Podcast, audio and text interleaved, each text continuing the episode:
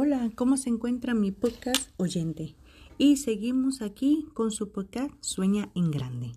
En el capítulo anterior nos quedamos con la respuesta última que era cómo me desvalorizan los demás.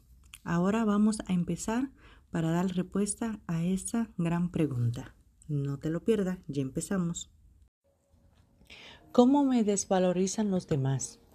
Si te pones a pensar, nadie te desvaloriza sin que tú se lo permitas.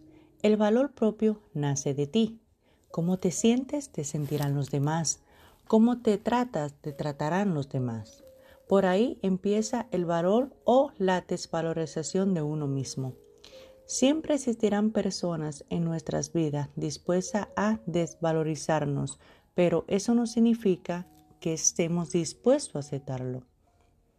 Buscamos en nuestro círculo las personas que más aportan valor y conocimientos positivos a nuestras vidas.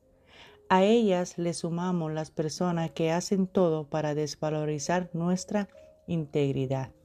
Y es justo ahí donde podemos darnos cuenta de que la desvalorización de los demás siempre ha estado en nuestras manos. Así como queremos mantener esas personas que siempre aportan valor a nuestras vidas, asimismo podemos decidir si esas personas que solo buscan disminuir nuestro valor permanezcan cerca de nosotros. No olvide que también las decisiones que tomas en tu vida son las que más te agregan ese valor que mereces para mejorar el quien eres. Espero que te haya gustado la última respuesta de la, la temporada anterior. Ahora quiero que pongamos en práctica este pequeño ejercicio. Quiero que te preguntes, ¿dónde estuviste hace cinco años atrás? ¿Qué tanto ha pasado en tu vida profesional, personal y laboral?